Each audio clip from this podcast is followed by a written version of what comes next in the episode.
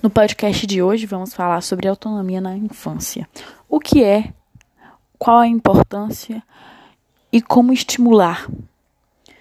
Quando os pequenos são motivados a buscar independência e liberdade em suas ações e suas potencialidades, a autonomia na infância ela surge. Ela é importante no desenvolvimento da criança para que ela se sinta mais segura, mais independente e tome iniciativas próprias sempre ligadas à sua faixa etária, claro. Ela se destaca por contribuir no raciocínio e no desenvolvimento físico, cognitivo e motor.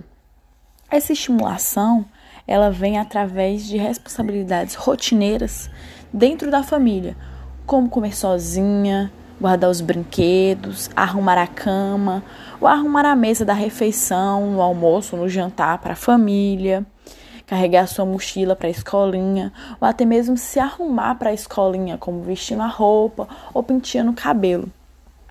Outra manifestação muito importante é que a família inclua essa criança em conversas importantes, relacionadas, claro, aos assuntos pertencentes a ela, e pedindo a sua opinião, pedindo a opinião da criança a respeito disso, o que ela acha, como ela se sente, porquê, né, da conversa colocando ela para cima.